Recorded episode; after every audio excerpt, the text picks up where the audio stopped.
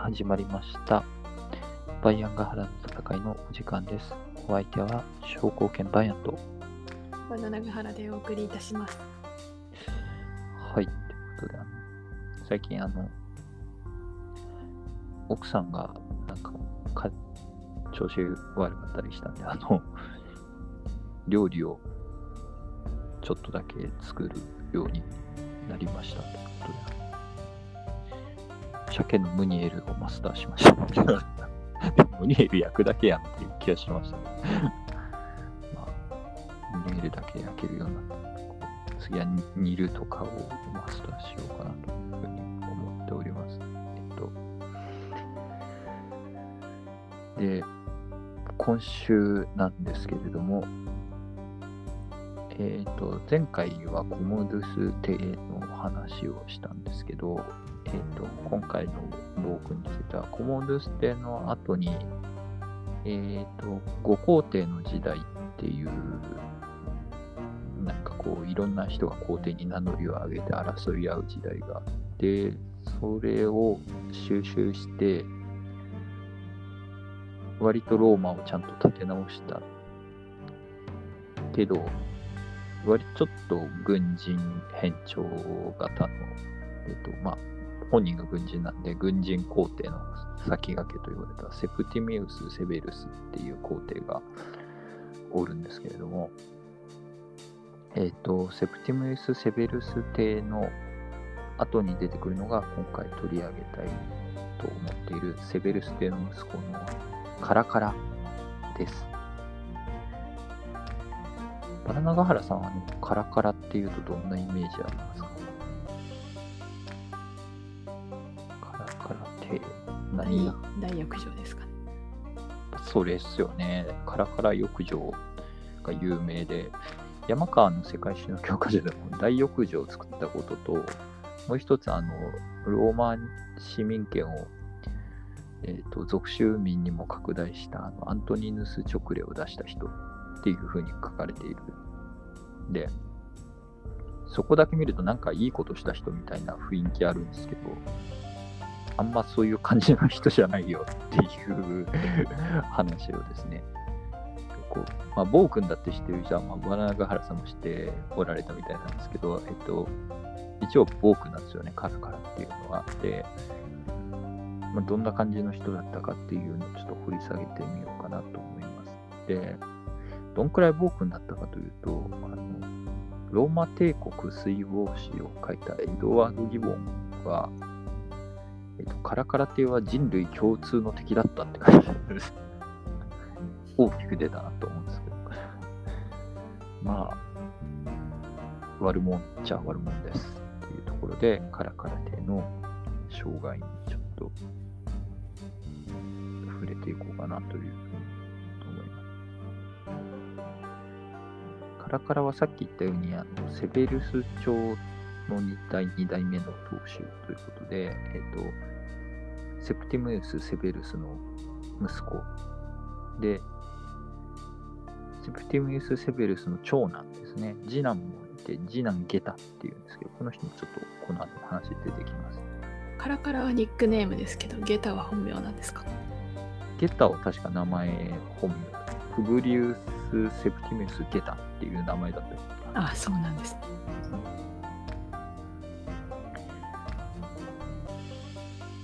で、えっと、そう、カラカラはニックネームなんですよねっていうところで、えっと、カラカラっていうのは、えっと、カラカラこと、えっと、ルキウス・セプティミウス・バッシアヌス、バッシアヌスか。ルルキウス・セプティミウス・バッシアヌスが、えっと、若い頃から好んで着ていた服の種類の名前です。あの、チュニック、関関東医、ローマ人がよく着てるあの、上からスポッて着るタイプの服、関東医の一種なんですけど、えっと、後ろにあの、えっと、ジェダイの騎士とかがつけてるようなあのフードがついてるんですよ。っていうやつで、よく見る胸像っていうか、像もかぶってますよね。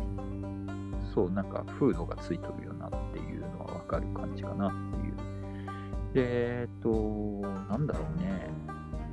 なんか、パーカー君みたいな感じのあだ名なのかなと思うんですけどね。そういう感じのフードついてる服を着て好んできてた人なんですけど、この愛らしい感じの、ちょっと可愛い感じのあだ名とは、ちょっとイメージの違う人物ですね。あのよく見る彫像でもそうなんですけど、めちゃくちゃこっちに睨んでて、なんかメンチ切ってるんですよね、この人の彫像。で、これね、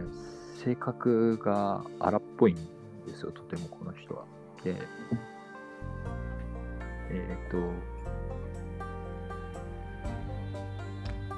セプティミウス・セベルステは、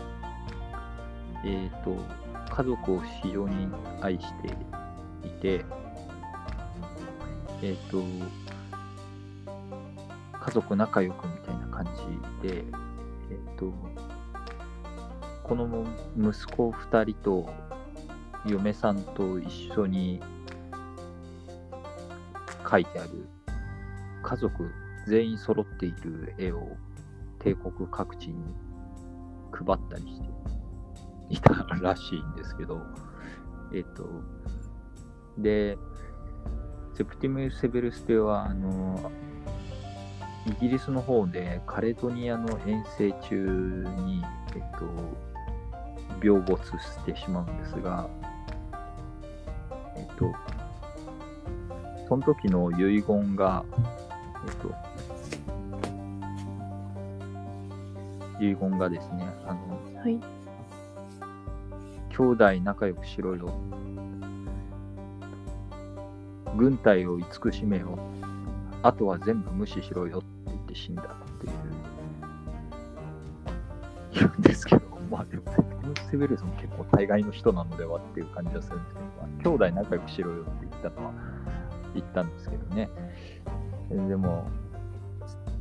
カラカラ亭が即位して最初にやるのは弟の殺害です。ということで、全然仲悪かったですね。カラカラ亭と弟のゲタは。で共同投資者みたいな感じで、えっと、父親の遺言のこともあったので、カラカラとゲタは両方とも皇帝になります。で、で当初共同投資者なんですけれども、父親が死ぬ前からめちゃめちゃ仲が悪かったし、えっと、それ以前からカラカラには結構問題行動があって、あの荒っぽい人物だったんですけれども、えっと、娘の、あ、娘、えっと、嫁さんの、えっと、お父さんを些細な、えっと、口論から殺してしまったりとかしてますね。カラカラと。ということで、ま、まあまあや、やばい人なんですけど、えっ、と、カラカラ亭は、父親の遺言を守らずに、兄弟で、まあ、下手手も悪いんですけど、あの、お互いにすごい争い合って、えっ、と、激しく帝国の主導権を争うと。で、母親が仲裁して帝国を二分して統治するっていう話に一瞬なりかけたんですけれども、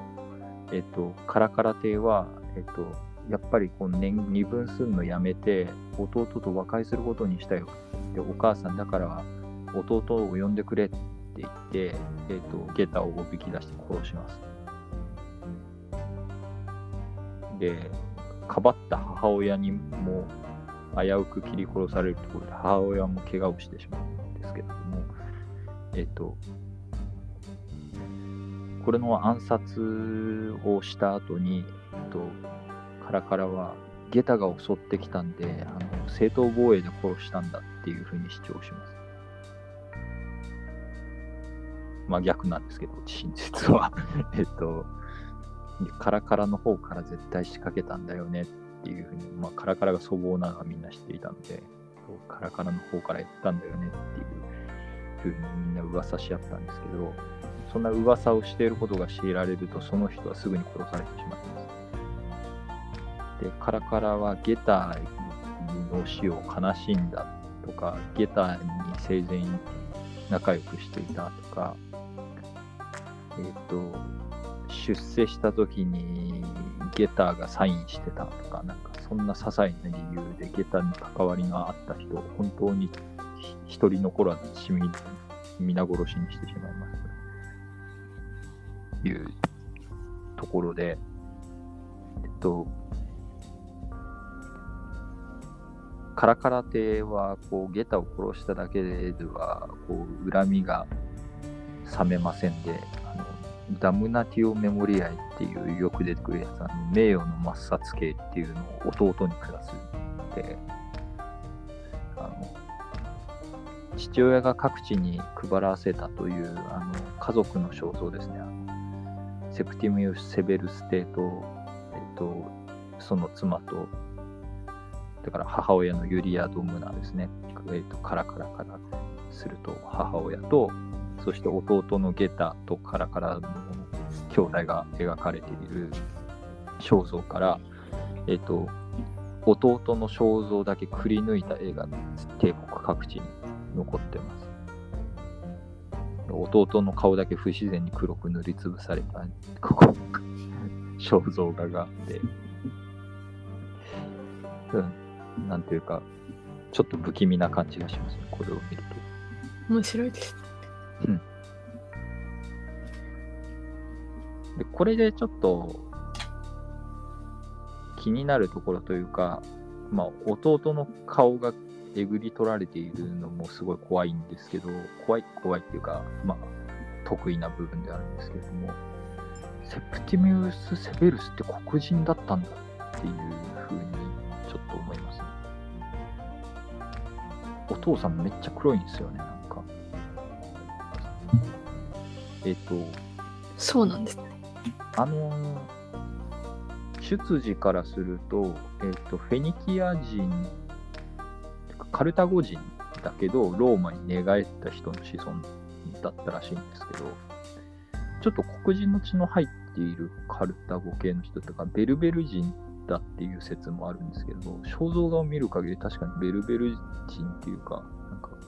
黒から褐色化に近いような肌をしたりね、北アフリカとか。そう北アフリカの方の人なのは、まあ、出身からして明らかではあったんですけれども、色もこんなにこんな感じの人だったのかって、ちょっと人種的な特徴が、父親は、彫像だけだとあの大理石だからみんな白いからわかんないんですけど、セプティム・セベルスは少なくとも褐色の肌の人だったんやと思って、ちょっと、ちょっと驚驚いた感じはあります。セプティム・セベルス結構イケイケメンというかなんか、あれなんですけど、整った顔立ちな。えっと、カラカラの方はどっちかっていうとなんか、ずっとメンチ切ってるんで、なんか、闇金牛島くんとかに出てくる、なんか獅子や兄弟みたいな顔してますけど、なんか、怖い感じでございます。えっと、で、さっき言ったように、下駄亭の姿が、いや、表像はあらゆるところから削り取られ、下駄に好意的であった人たちとかはみんな殺されてしまうというところであります。なんでそんなに仲が悪かった悪かったんですかそねんなに具体的なエピソードはないんですね。一歳違い、そう、一歳違いにゲータと仲が悪かったっていうところで、なんかタイプが全然違うかっていうと、なんかゲタも似たような顔してて、なんか似たようなタイプに見えるんですけど、パッと見は。まあね、似た感じだから逆に、同族嫌悪みたいな同感じ。嫌悪みたいなのかもしれないですけどと、なんでこんなに仲が悪かったのかはわからないじゃわからないんですよ、ね。決定的な何かエピソードとかがあるわけではないんですね。そう、こんなことがあったので仲が悪くなりましたみたいなのは株にして知らないんですよね。希望のやつでも言ってなかったような気がするな。読んだはずなんですけどね。えー、記録の末梢形が効いてるんですか？聞いてるのかもね。エピソードがなさすぎるんだよな、こんなに仲が悪い。不思議な感じです。そう。なんかこう、もしかしたらですけど、あの、セプティム・セベルスが平等に扱おうとしたから、なんか、うん、それが逆に嫌だったのかもしれないですけどね。一切違いとはいえ、弟なので、はい。なんか、努めて平等に軍権とかも、あのなんとか総督とか地位とかっていうのを、努めて平等にしようと、なんかセプティム・エセベルスはしてたんですけど、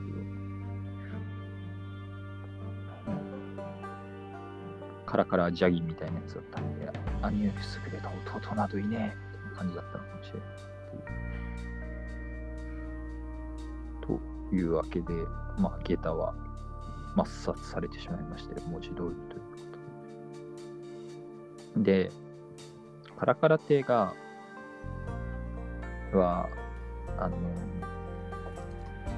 アレクサンダー大王にめっちゃ憧れていたんで、え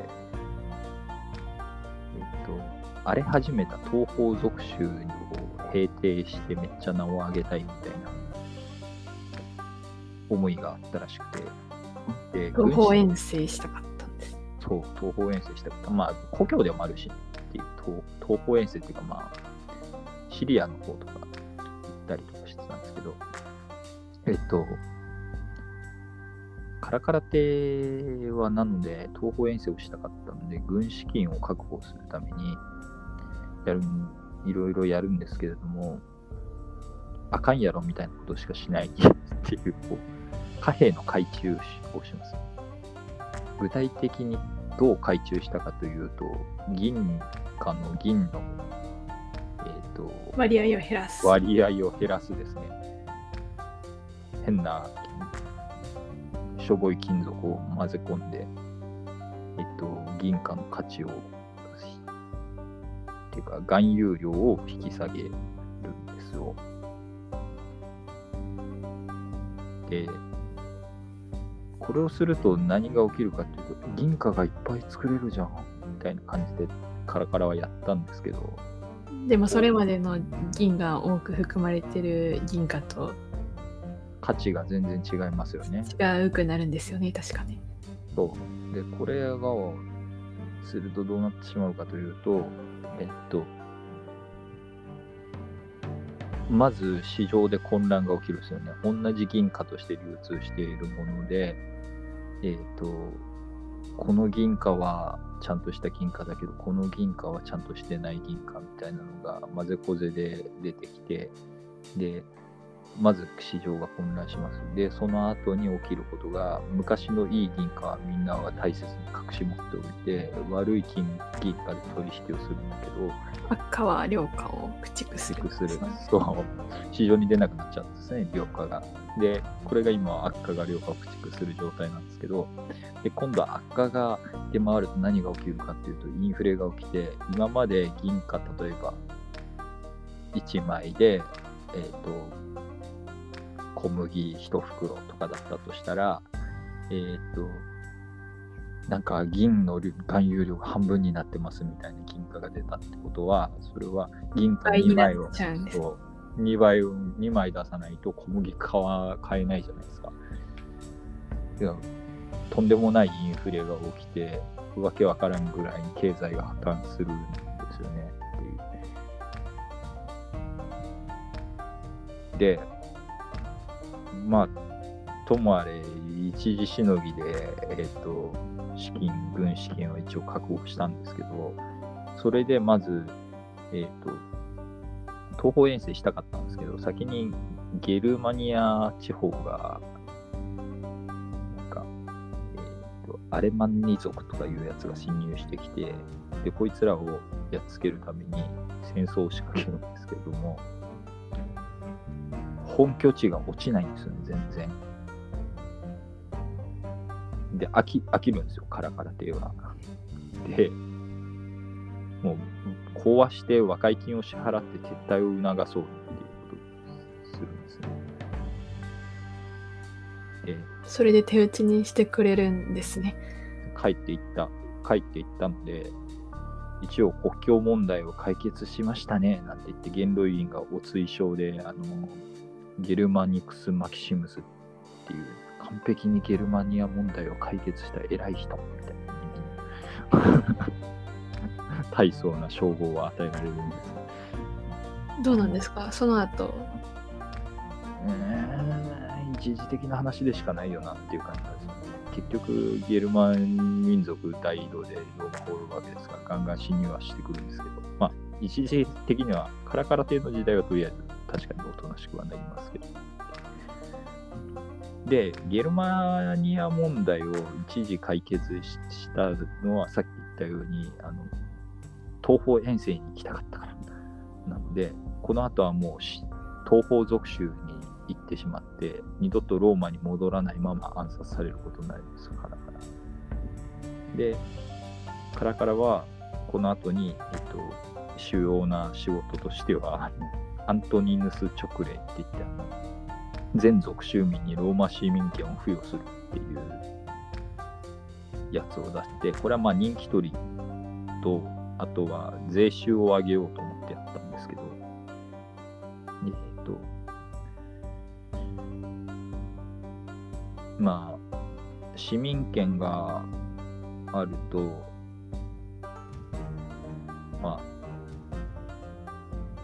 相続税とかが逆に言うと払わなきゃいけなくなるんで、えっと、税収が上がる、確かに上がるんですけど、えっと、その他にあの選挙権とか、非選挙権とか、だから、ローマの官職に就任するような権利であるとか、えっと、裁判をちゃんと受けられる権利であるとか、いろんなのがくっついてくるのと、あと、ほら、レジャー施設の使用権とか、穀物配給をタダで受け入れるとか、なんかいろいろいろんな権利もありえないといけないんですね。と特権があるわけですわ。で、あれ、それよりいいことじゃんって言って、本人も多分、さっき言ったようにお父さんが結構黒い感じだったりとか、とのあって、まあ、人種差別は良くないよみたいな素素朴な感じとかもあったのかもしれないけど、まあ、ええんちゃうぐらいの感じで。そう、やっちゃったんですえーってやったんですけど、あんまいいことばっかでもなくてですね、あの、えっと、軍隊がきしみ始めますね、これにって。あの、えっと、属州の人たちって、えっと、軍に入るときは、えっと、支援軍みたいな、ローマ支援軍みたいな感じだったんですよ。アウクシリアっていうんですけど、えっと、補助兵とか言われるやつですね。えっと、補助兵の人たちっていうのは、こう、頑張って兵役を務め上げないとローマ市民権を得られないんですよ。ただ、逆に言うと、えっと、属州の人たちも頑張って軍事に参加して、えっと、兵役期間を務め上げれば選挙権とかもらえるよっていう話だったんですけど、全然頑張んなくてももらえるようになっちゃったんですよ。と言うと、なんかすごい、みんな補助兵の人たちもやる気なくなっちゃって、こう、ぐだぐだな感じの空気が流れていくわけですね。で、で、正規の軍隊の人たちは、正規の軍隊の人たちで、えっと、ローマ市民権を持って俺たちがローマを守ってるんだっていうプライドを持ってたわけなんですけど、ローマ正規軍、このレギオ、レギオンとかレギオンっていうやつですけど、えっと、この人たちは、そういうプライドを持ってたのに、あの、がん、補助兵とかと区別がつかなくなってしまって、もうこの人たちもやる気なくすわけです。というわけで、えっと、軍隊の士気が著しく下がっちゃって、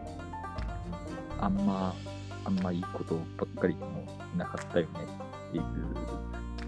話でございましたっていう、こう、アントニース・チョクレは結構軍政の面から見るとやばいあれだったんですよっていうふうに言われております。でも、軍人の人気取りとかは結構カラカラはしていて、えっ、と、自分で陣地構築でスコップ持って一緒に掘ったりとか、なんか角材一緒に運んだりとか、あとみんなでテントでご飯食べるときに、俺もここで食うよ、みたいな感じで来たりとかして、そういう人気取りをしてた らしいですけど、本人の性質もちょっとそうね。近いところがあったのかもしれないです。軍人乗りやったんですね。体育会系のそう。ノリの人だったのかな。アレクサンダー大王大好きで、えっと、ちょっと鎧とかもマケドニアっぽくしてみたりとかあ、そうか。アレクサンダー大王が好きなら、そう。そういうのに混ざるのも好きなのかもしれないですね。でもね、本人がアレクサンダー大王に似た資質があったかというと、ちょっと微妙なところがあって、結構、まあ憧れだけ。憧れてはいたんですけど、あの、まあアレクサンダー大王って言ったら、例えば、あの、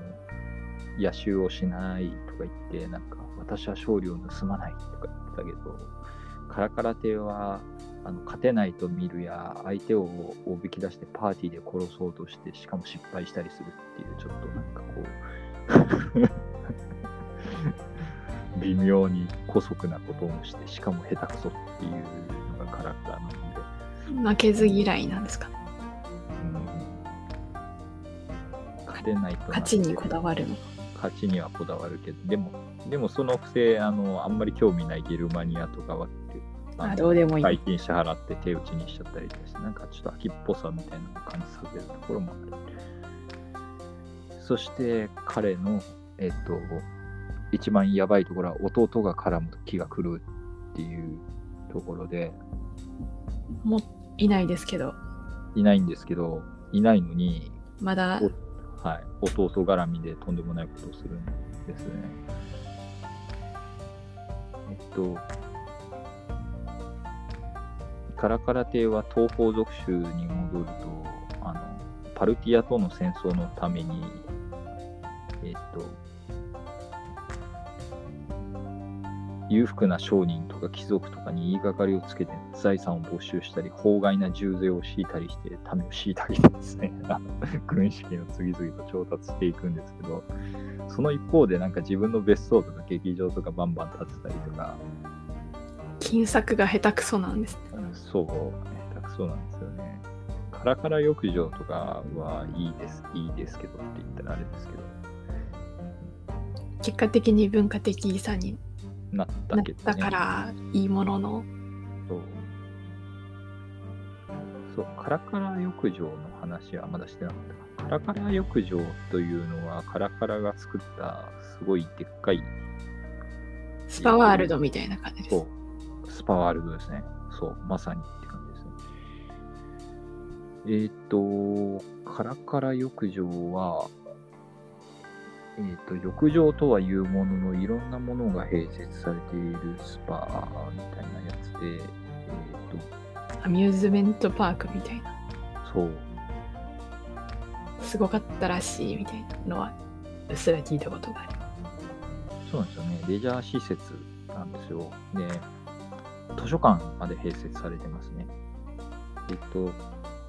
まあ、まあ、もちろんメインは浴場なのでお風呂なんですけど、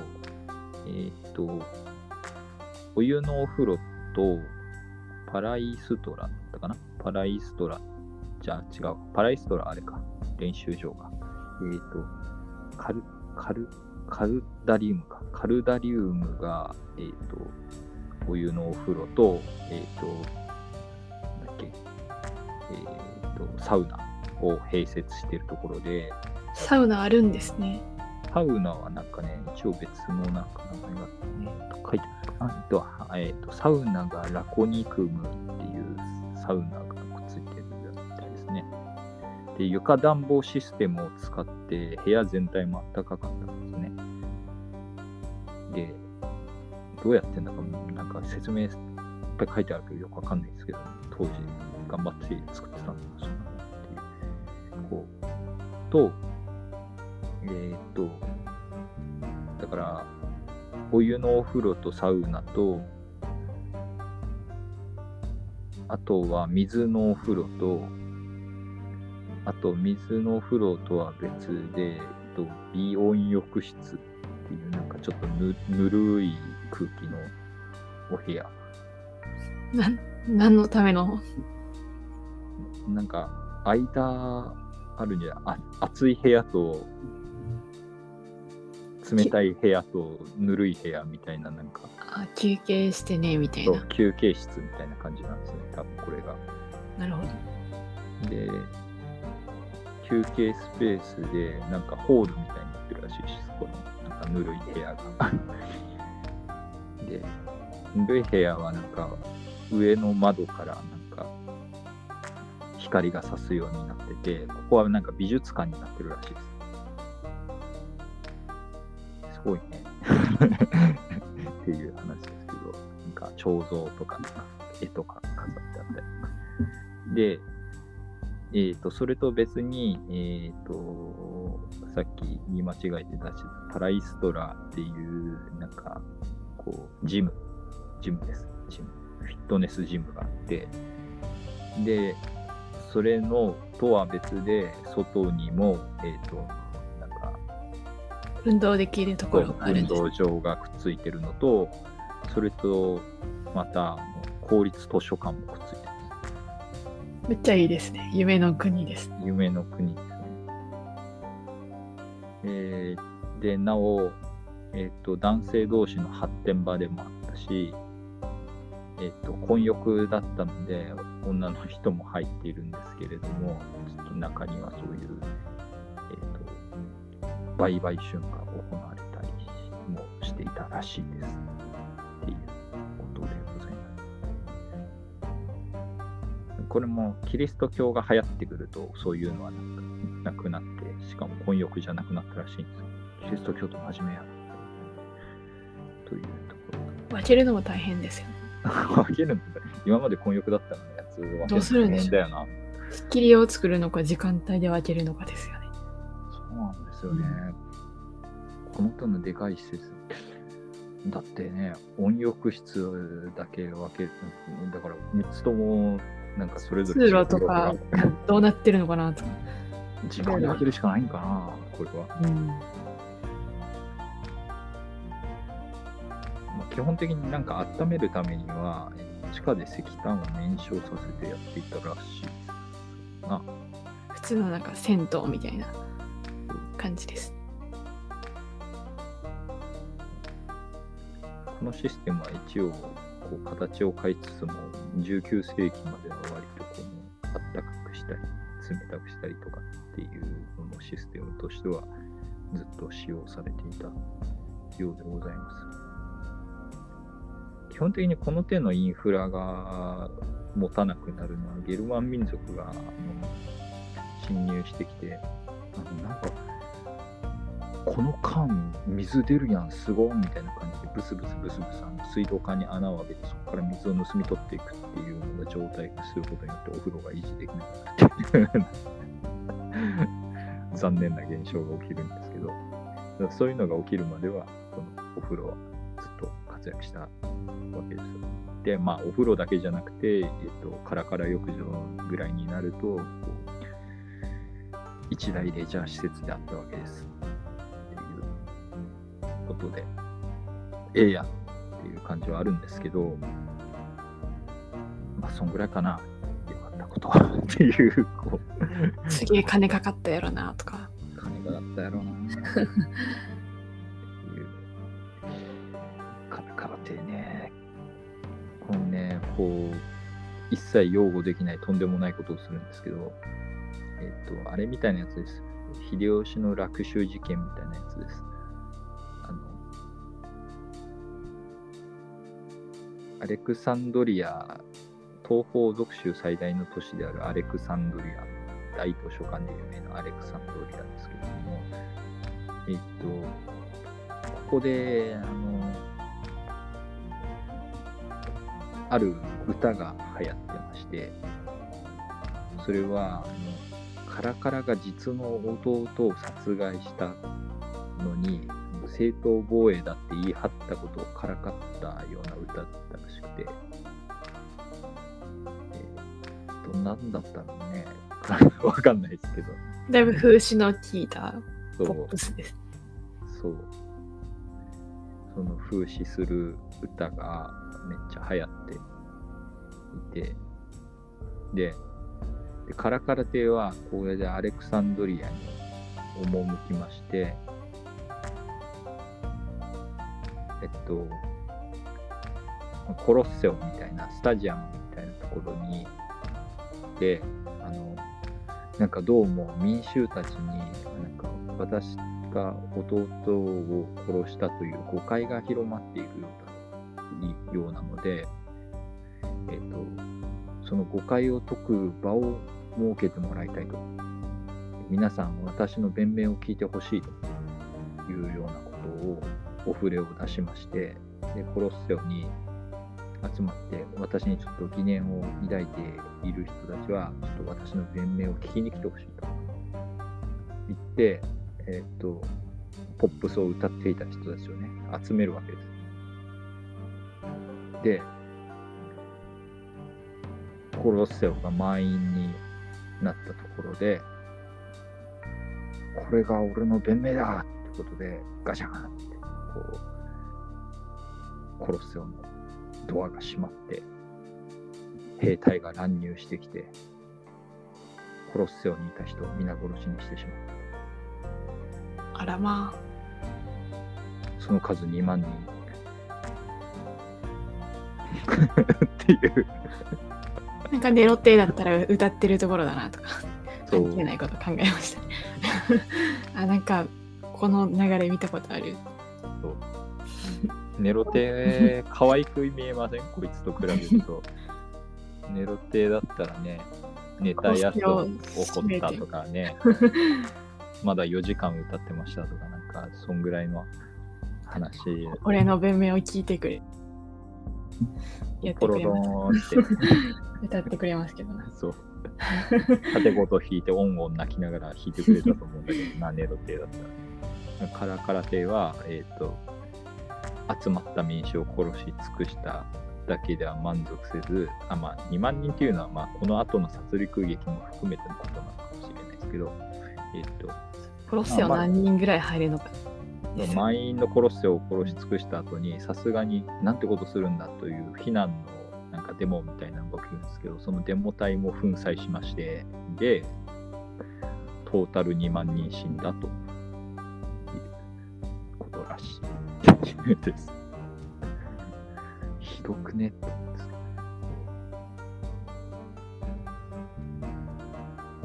けどで、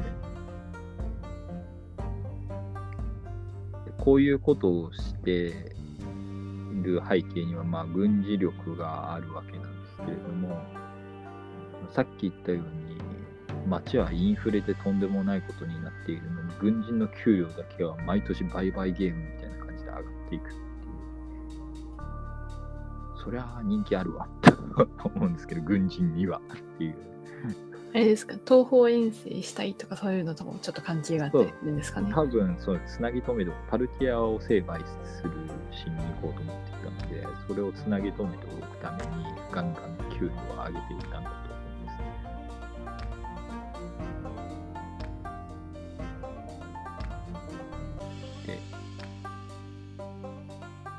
パルティアとの戦争を計画している頃にさっき言ったあのか、えー、とカラカラ浴場を建設してちょっと人気取りとかもしているっていうところらしい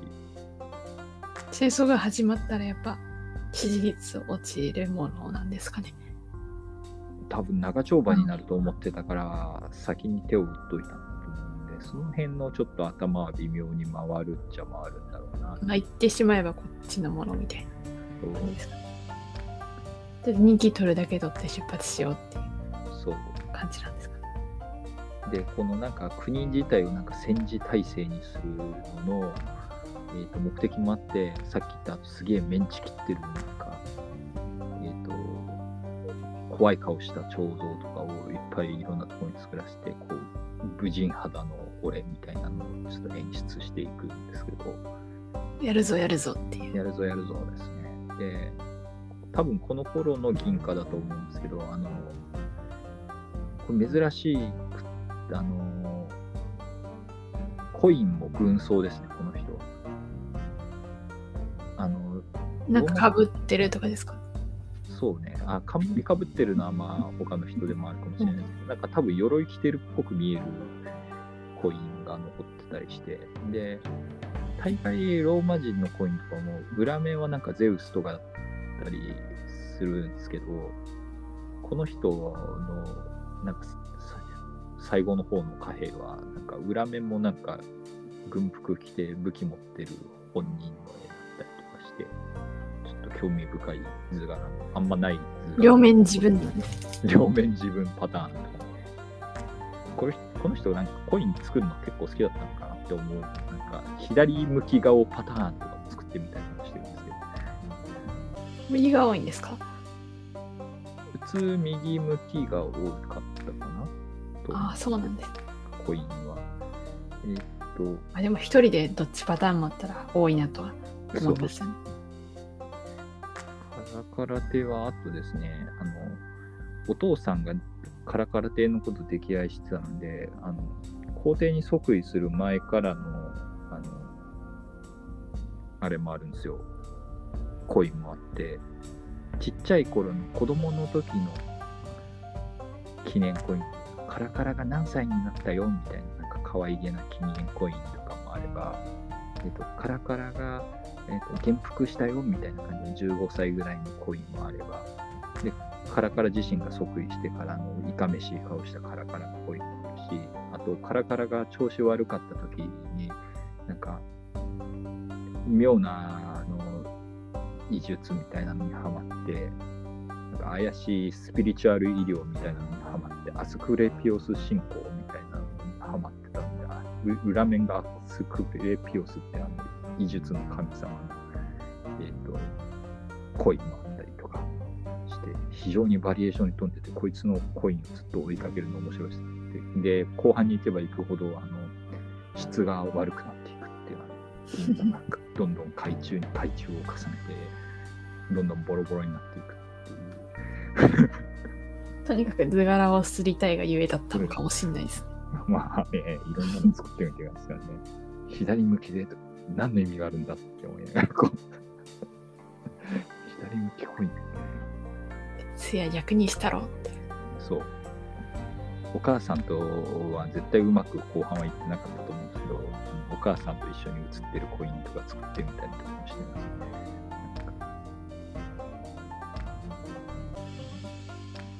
ちなみに弟のコインも抹消しきれなかったのがちょっとだけ残ってます。ゲタのコインです。共同統治でしたもんね。そうあっても不思議じゃないですね。カラカラ亭はアスクレピオスをさっき進行してましたけれども、なんか、うーんと、病気が元でめちゃめちゃ感触を起こしやすい性質だったっていう説もあるようではありますね。そんな病気ありますか？うん。あるんですかね？ずっと体の調子悪かったらイライラはするよね、確かにとは思うんですけどね。あー頭痛持ちとか？そう。痛風とか？痛いとはイライラしそう痛いとはイライラね。カラカラね。ちなみにあの、えっと、スピリチュアル医療にハマったきっかけは、お父さんがなんか、セレヌス・サンモニクスっていうなんか評判のお医者さんっていうのをなんか病気にかかったくれて、で、それでもその医者もなんかちょっと怪しくて、スピリチュアル系なんですよ、この人も。なんか呪文が書かれた布を首に巻きつけてくれたらしいんですよ。そしたら立ちどころに頭痛が治ったみたいな話があって、ネギ巻くみたいな ね。で、それが、あの、その首に書かれていた呪文っていうのが、有名なアブラカタブラなんですよ。えーアブラカタブラ。え油かたぶらって視点そこなんですか？そう、出店そこらしいです。今日アブラカタブラとして知られているっていう、その呪文が書かれていたっていうことらしいです。でちなみにこのお医者さん一応、メガヒットメガヒットフレーズそう、取り立てられるんですけど、ゲタに組みしたためにゲタが粛清された時に一緒に殺されちゃったらしいですね。アブラカダブラのお医者さん。ええそうなんですね。ええとという話がなんかちょっと調べたらどっかに載っていた。で、えっ、頭痛が治るおまじないだったんですうん。アブラカタブラの人自体は呪文で守られなかったんだなと思ってしまいました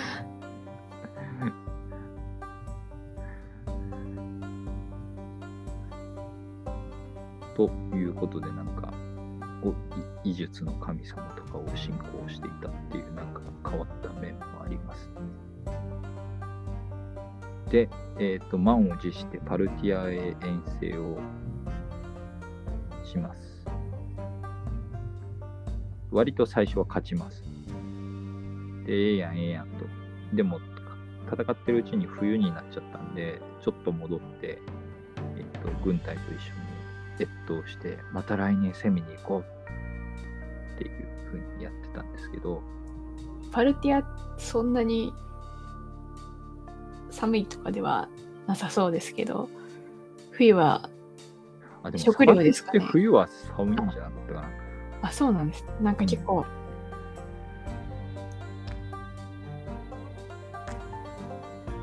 いあとは。寒いから戻ったのか、それともあの食料さは砂漠が何もないから戻ったのかもしれないですけどね。冬の間に砂漠にいるの危険っていう話だったのかもしれない。あ理由が、まああれですけど、なんか、ティグリス川沿いまで攻めてったけど、あ、ロシアに行くとかだったら冬戻るかなっていうのは思うんですけど、あ、なんかあんな、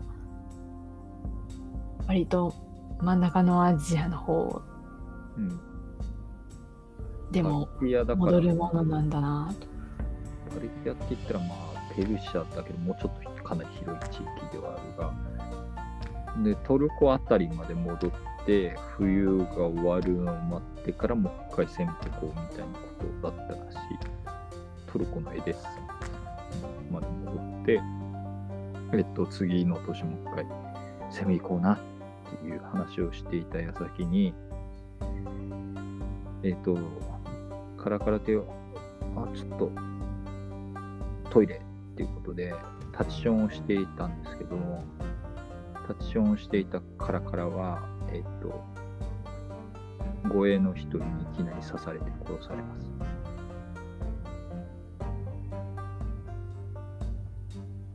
なんか悪い、え、なんか恨みを買ってたんですか？えっと、なんか、この護衛の親族をかなんかを些細なことでめちゃくちゃ処罰して、で、なんかそのことをこいつの護衛が恨みに思っていて、後ろから刺したことらし。まあ、雑な性格ですよね。なんかそんなことやったやつの見くちゃとくんですねね周りに。めちゃくちゃ鞭打ったりしたようなやつのえ、ゲタの時あんなに必要に粛清したのに、そういうのには、え、無頓着なんですね。っていう、この割と雑な死に方を。タッチションの最中に殺されるってなんかちょっと悲しいなって思う。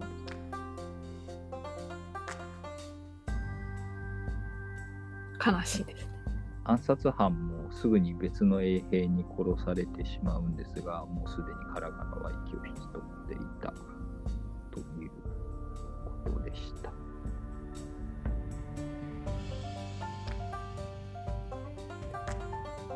で、一体誰が次のローマ皇帝なんだ？えっ、と、マクリヌスっていう人だったかな。マクリヌスは、セベルス朝断絶後に、だから、さっき言ったセプティミウス・セベルス朝第二代皇帝であったところのカラカラは、弟のゲタも殺して、で、確か本人にも子供がいなかった。あんまり家庭的な愛情を人に抱くタイプの人ではなかったらしい。嫁さんもなんか殺しちゃったし、っていうことがあって、なので、セベル市長は一旦断絶します。で、ま、で、マクリヌスっていう近衛長官が一応次に皇帝になります。この栄長官ってことは、今、軍隊の中にいる。いいですね。この人も黒人というか、ムーア人らしいですね。えっと、どのあたりの人ですと、ムーア人っていうと、マグレブ地方って言って、えっと、なんだろう、えっと、西アフリカかなの人です。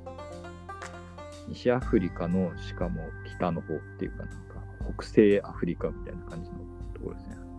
ヨーロッパと面しているような、地中海と面しているような部分のアフリカです。モロッコのもっと西って感じですか？あ、モロッコとかのあったりですあ、モロッコとかのあたり。はい。マグレブ地方の人だったらしいです。えー、でもこの人はそんな長続きせんかったという話ですけど、ローマ本国そっちの系で行為が変わっちゃうんですね。そう。こいつ、そもそも元老院議員ですらないんで、他の通ってカラカラ亭もそう、カラカラ亭は一応元老院議員の称号も持ってたはずなんですけど、ムーア人で、この絵長官ではありましたけど、この人は元老院議員ではなかった。死んじゃったぞ、どうするみたいな感じで急遽出られた感じなんです。そうこの中で一番偉い人だ、あれだ、みたいな。もちろんそのさっきの暗殺犯のなんかふわっとした動機と暗殺犯がすぐ殺されたっていうところもあってこれ暗殺の首謀者このマクリヌスカラカラ邸を暗殺したのはこのマクリヌスが首謀者であったという噂は当時から非常にささやかれたというふうにまあでも、一族の敵が立ちションしてたら刺すかもしれないですよね。まあねまあまあ十分かも、とは。まあ、それをもうあってけしかけたとかいう可能性もあるけどね。あ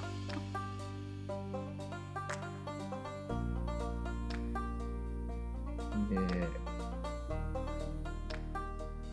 パルティアがしかしこの戦ったら強くてねっていうのがあって、まあ、クリンステはババ引いた感じがあって、こう、パルティア戦ってたらなんか苦境に立たされていくわけです。なんか負けたりなんだりとか。とアルメニアの方もなんか喧嘩売ってきたりとかして、なんかこう、内政面では非常に頑張って経済を回復させようとしたらしいんですけど、マクリンステは。でも戦争では負けっぱなしで屈辱的な講和を結んでばっかりだったんで、なんかこう、反発されていくわけあ。あんまり人気はなかったんです。人気はなかった。で、人気はなかった。えっ、と、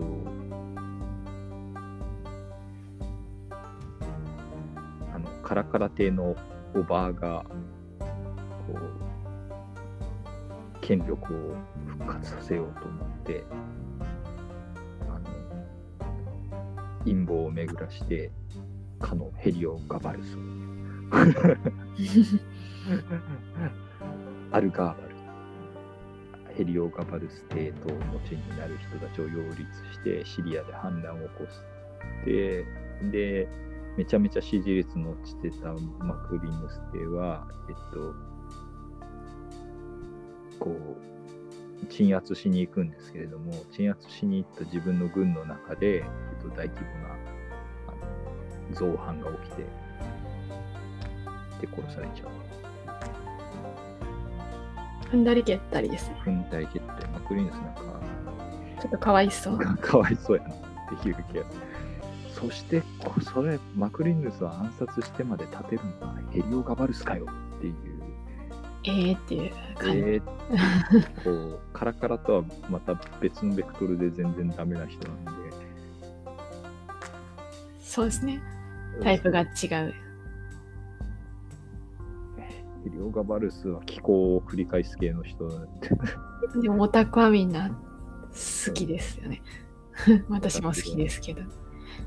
結構なんかアルファバルっていう詩とかあったよななんか絵画の題材にもなりますよ。なってますよね。なんかあのバラの、バラで足させるやつ。そうまあ、あれは、私はあんま詳しくないんですけど、創作なのかなとは思うんですけど、まあ、でもなんかあれなんでしょうね。こうインスピレーションを与えるキャラクターではありますよね。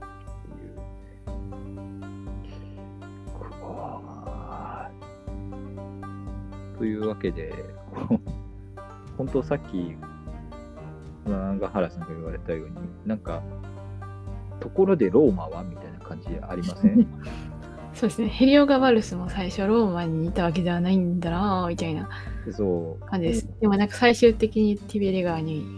浮かぶような気がするんで、ローマに行ったのかなみたいな気がしてしまうんですけど。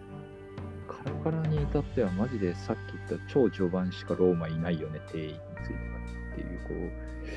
こう、これ、ローマ帝国の話じゃないのかと思ってしまうぐらい、こう、ずっとローマに皇帝がいないっていう。ローマ帝国だけど、皇帝別にローマに不在でも一応回るんやっていうのと、なんかもうそんな感じだったから、もうだんだん形骸化していって滅んでいくのかっていう感じもなくはないけど。でもなんか最終的にあの指定分治制とかになったあたりでは確かなんかビザンツっていうかあっちのああ、東方コンスタンティノープルの方が発展メインだったらしいですよね。確かに。なんかそう。いう話を聞いたことがある。東方属州の方が人口多かったんじゃね説とかもななくもないし、あのさっき言ったアレクサンドリアなんかも500万都市とかだったよね。100万都市か。5万都市とかだったような気がする。で、この時から始まってたというかそう、だいぶ重心が東に来てたの東かなに来てたっすね。謎の異民族がしょっちゅうポップアップしては攻め込んでくるイタリア半島よりもまだ東の方が安定していたっていう。パルティアまだ話通じますから確かに。官僚機構があってみたいな。謎のゲルマン民族が次々と出現するたりの、まあ、ブリタニアとかの方がひどいけど、ブリガンテス族とかなんかよくわかんないそうなんですね。そう、しょっちゅうしょっちゅう攻め込んでくるっていう。この時はえっ、とまだブリタニアまで領土あるある。ですかね。まだある。この後がやばいんですよね。ヘリオガバルスもそうだけど、その、政治できてるみたいな。政治できてるの人もそうだし、こう、あの、あまりにも軍の、軍が、あの、なんていうんですかね、もうあれですね、三国志みたいなもんで、あの、軍が力を持ってるってこそう、さっき言ったように、無駄に給料上げちゃったまんま下がってないからっていうのもあるだろうし。各地の軍閥みたいなのがそう各地の属州総督みたいなやつが、あえー、と自称インペラトールってなって、我こそが皇帝なりってなんか謎の貨幣を勝手に鋳造し始めて、こ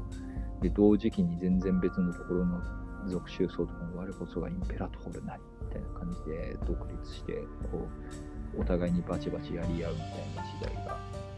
あどなんかうんちゃら州の獅子がなんかお名乗りやすいみたいなやつですかね。そうそうそう。なんとか獅子うん自称皇帝みたいなのがいっぱいいっぱい出てくる。これで、ななんだったっけな、100年間の間に25人ぐらい皇帝が出て、次々と死んでいく時代なんですよね。軍人皇帝時代っていう。軍人皇帝時代とか、なんか、3世紀の危機とか、そのああ、なんかい聞いたことあります。そういうやつに入っていく。クソ、クソボロ時代になっていく。まあでも、あれですもんね。今この時代、多分中国の方だと三国志ですもんね。このぐらいの時代じゃなかったかな。確かっていう気がする。ああ、そうなんですね。ちょうど三国志もなかなか長いですけど、200年ぐらいってことですか？あ ?3 世紀ですもんね。そう、200年ぐらいですね、これが。で、えっと、ま、よくある話だけど、めっちゃ寒かったとかで、なんか穀物取れんかったとっていう話もあるし、なんかやたら天変地異があったって、さっきのマクリヌスが、えっと、支持率失ったことの一つとしては、なんかやたら天変地異が起きたんで、なんかこいつの知性不吉なんじゃねみたいなのもあってっていう、とことん尽きねえな、この人と思うんですけど、なんか、そういうのもあったらしいっていう。そうなんです。ね。地球全体がおかしい時代だったのかもしれない。ってい。う、こう、で、人々はそうがなんか回す変動しててってい。う感じなんですかね。振り回されてたんですね、人々は。こういう、まあ、まあ、その一方でなんか、全然ローマ人じゃない人が皇帝になったりするのちょっと面白くもあったりはしますけどね。黒人さんだったり、アラブ人だったりそれは、あれじゃない、やっぱカラカラテがまあ、それもあるんですよね、やっぱり。全ての人人をローマ人にしたから。そう。いうのも若干影響としては。あるとは思います。あるんですか？なり得ないですもんね、だって。うん、まあ、なんかさっき言ったように、その、カラカラ帝なんかは一応カルタゴ貴族の流れだから、あの、ちょっと肌色が違ったとしても、まあうなずけんことはない。そう、まあ、慣れないこともないでしょうけど、それ以外の地域の人たちの属州のなんか有色人種の人とかって、なかなかなる機会なかったんちゃうかなって思うんですよね。なんかよっぽど商売で成功して、で、元老院議員の地位を金で買うような感じだったりとかして、っていう人はいたかもしれないけど、そうでもなければ、ひあんまり開かれたあれでもなかったんで、でそれを考えると、そういうなんか、ある意味で、こう、階級が、流動性があったと言えなくもないけど、でもこの流動性って、例えばあの5個16国時代に奴隷から皇帝になったやつがいますよ、すごいでしょ、みたいな話。それは社会がとんでもなかったっていうことのは、裏返しでもないのっていう感じはする。でもあ新しい国じゃなくてローマの枠にまだローマの枠でちょっと違うなとは思います。あそうローマなんだなみたいな。そう、セベルス朝とかはまああるにはあった、王朝も一応あるにはあったけど、あれじゃないっすもんね、結局、中国の皇帝、皇帝っていうか、国とかって、割と皇帝の一族と不可分のものっていうイメージがあるけど、あそうじゃなくてなんか国と皇帝の一族はまた別みたいな。別なんですよね。考え方の違いローマ帝国はレーマ帝国としてシステムとして厳然として存在してて、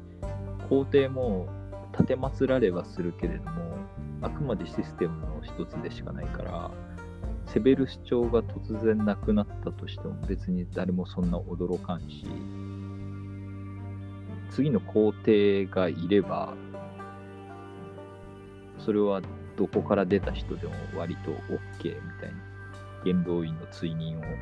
受けてて、で、えっと、軍隊の指示を持っていれば、ある意味誰も皇帝になれるみたいな、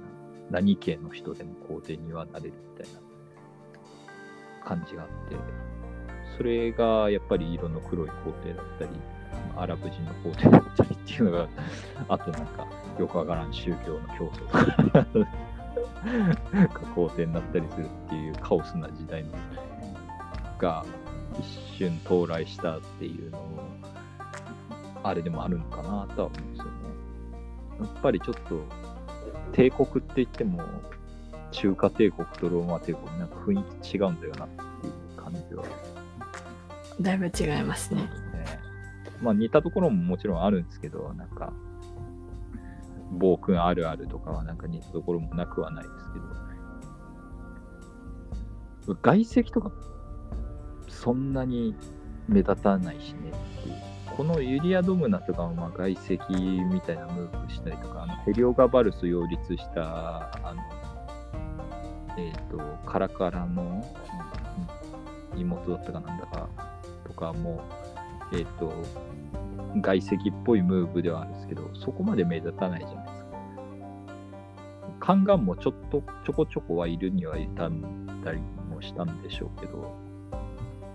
東方属州の方以外だとやっぱり全然目立たないし、カンガンがやっぱりシステムとしてローマ帝国で機能してくるのって東ローマ帝国だけのような気がするんですね、やっぱり。いたにもいたらしいですけどね、この時代も。っていうところですね。東ローマ帝国の宦官は本が出るぐらいのなんか結構、ナルセスとかですか？そうそうそう。あと聖職者宦官がおるんですよね。そうなんですね。あの、煩悩を捨て去っているということを強調するために聖職者になる人が自ら自給するっていう、あの、こんなものいらないっていう。そうアピアピールためにやったりするんで、じゃあ、これはあの話はなんか、あ、前も話したような気もせんでもないけど、あの、あれでもあったらしいっていう話があって、ちょっと面白いなと思うんですけどね、天上の帝国の模倣だったっていう、天使はどっついてないんですか？天使は両性両具有国だから、両性具有に近いものとして虚勢した男性っていうので、まあ、皇帝の似姿と、あ、神の似姿としての皇帝と天使の似姿としての宦官っていう考えが、と、東ローマ帝国にあったらしい。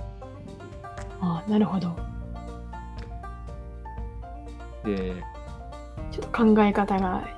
東に近いみたいなそうですね。ことなんですかね。興味深いことにあの、コンスタンティノープルというか、あれか、えっ、と、ハギアソフィア制度とそう、コンスタンティノープルの方には、あれがあったらしいですね。なんかこう、機械仕掛けのエデンの園があったという話があります。ということですか。エデンの園に、あの、動物が、ぱいいろんな種類の動物が集められている楽園だったみたいな話の再現として、あの、模型の動物、本物の動物園を作るほどのあれがなかったのかもしれないですけど、財力がなかったのかもしれないですけど、あの、機械仕掛けの動物たちのアミューズメントパークみたいなのがあって、それが聖書のエデンのその楽園を表現したものだったみたいな。なんかちょっとちょっと違くない？っていう感じでもなんか、いろんなものを模倣で作るっていうのが、その天上の帝国の似姿っていうコンセプトが東ローマ帝国全体にあったっていう。若干ちょっと法先生君主っぽい意味があるっていうことですか？そうね。なんか、ちょっと、ビザンチンのなんかモザイクとかすげえ神々しいですもんね。そうまあ、宗教帝国的なところ、意味合いがあったんですよねっていう。それと比べると、やっぱロローマ帝国なのに、このぐらいの時代までのローマ帝国の宗教色の薄さというかなというか、固定崇拝とか言う割にはみたいな。そう。我々の神社とかの感覚とそんな変わんないよなって思ってしまうんですよね。やっぱりローマの宗教、土着の宗教というか。ビザンツ帝国とかになってくると、そういえばあの頭の後ろに後輩みたいなのついてます。そうそうそうそう。ああ。ああいうのはないですね。なんか、やっぱりクリスチャン的世界観なんだよな、あれも。まあ、今のローマカトリックとかとはまた、とプロテスタントとかとは違うんです。また違うけど、東方正教会東方正教会。でしたっけ？はい。ロシアとかの方が近いんですか？そうではない。あし近いけど、うんまあ、今は、まあ、全然違うんでしょうね。もうロシア正教とギリシャ正教は本来はかなり近いはずなんですけど、今はちょっと政治的なこともあって、たもとを分かってしまった感じはありますよね、最普通に距離が遠いような気もします。そうなんですよね。正教会とはいえそれだけ距離が離れてしまえば間違いも出らん。もうロシアのせロシアがその大きく躍進していく過程であのビザンツ帝国最後の皇帝の名誉をなんかえっ、とモスクワ大公国かなんかの君主がめとったみたいなのがそれで和紙なんですよね。そうそうそう相当の。っていうのもあって、で、それで、それで主張したのは、あの東方正教会の守護者だからっていう理由で、たびたびこう東方に出征していくわけですよね、ロシアは。ちょうどいい大義名分そう。ですね。なので、めちゃめちゃトルコに攻め入ってロト戦争とかするわけなので、まあそういうところになんかこう歴史が連綿と続いているんですけど、いまだに火種のもとでもあったりもするんだよなっていう、東方正教会の守護者のくせになんか、しょっちゅうブルガリアの教会とか焼くもんな、あいつら。そうなんですね。そう。なんか意味わかんねえ、こいつらって思う時ある。庇護しろ、ちゃんと。庇護するっていうならと。まあ、ちょっと話題が近代の方にも絡んでくると、なんか殺伐としてしまいましたけど、まあ、今週はカラカラテのというところで、そんなお話でございましたというところでございます。えーっと、当番組ではメールと募集しておりまして、バイアンカハラとマク Gmail.com にお寄せいただくか、えっ、と、ツイッターの方で、ハッシュタグで、ひらがなでがはらで、えっ、と、感想等かつぶやいていただけると嬉しいです。えっ、と、ツイッターのメールアカウントに直接 DM でも結構です。というわけで、えっ、と、今週はカラカラで、話の流れ的にヘリオガバルスも出てきちゃいましたけど、ヘリオガバルスかを来週、来週じゃねえや、えっと、再来週できれば、えっと、扱っていきたいかなと考えております。で、さっき言ったように、ビザンツ帝国とかも結構好きで、あの僕、卒論ビザンツ帝国で書いた人なんで、ビザンツ帝国の。よくわからんやつらとかも扱っていけたらなと、アンゲロスブラザーズとかね、結構ね、2チャンネルとかでも人気だったんですけど、あの、アスキアとみたいなことあります。おじゃあ、こからアンゲロスブラザーズ、今日も未来はないけど、手争いをするぜみたいな結構好きだったですね、ああいうの。えーと、というわけで、えーそんな感じで、そうですね、ローマとかも。本当はね、そうなんですよ、自分最初、大学ゼミ入るとき、ローマ帝国先生とギリシャの先生いて、ローマが好きだったんで、ローマ帝国のゼミの方入ろうとしてたんですけど、ギリシャのゼミの先生の話が面白すぎてそっちに入って、で、でもローマの方が詳しいから、卒論が書けねえってなって、あ、なんか間を取ってみたいな。間を取って。です、か？間を取って、あでも先生はあれだと、こう、ギリシャが独立した時にギリシャの人たちはロメイって言ってたんだみたいな話を思い出して、ちょっとビザンツで書いてもいいですかって言ったら快諾してくれたんですけど、ビザンツで、ギリシャのゼミなのにビザンツで卒論書いて許してくれるのすごいよなと思って、ましてやローマ帝国の先生おるんですぜ。なんでおおらかな先生だったんだろうと思うんですけど、普通に卒論も取って 卒業することができましたけど。というわけで、えーと、そんなことを思い出したりしました。お相手は、えーと、商工研バイアンとバナナガハラでお送りいたしました。ありがとうございました。ありがとうございました。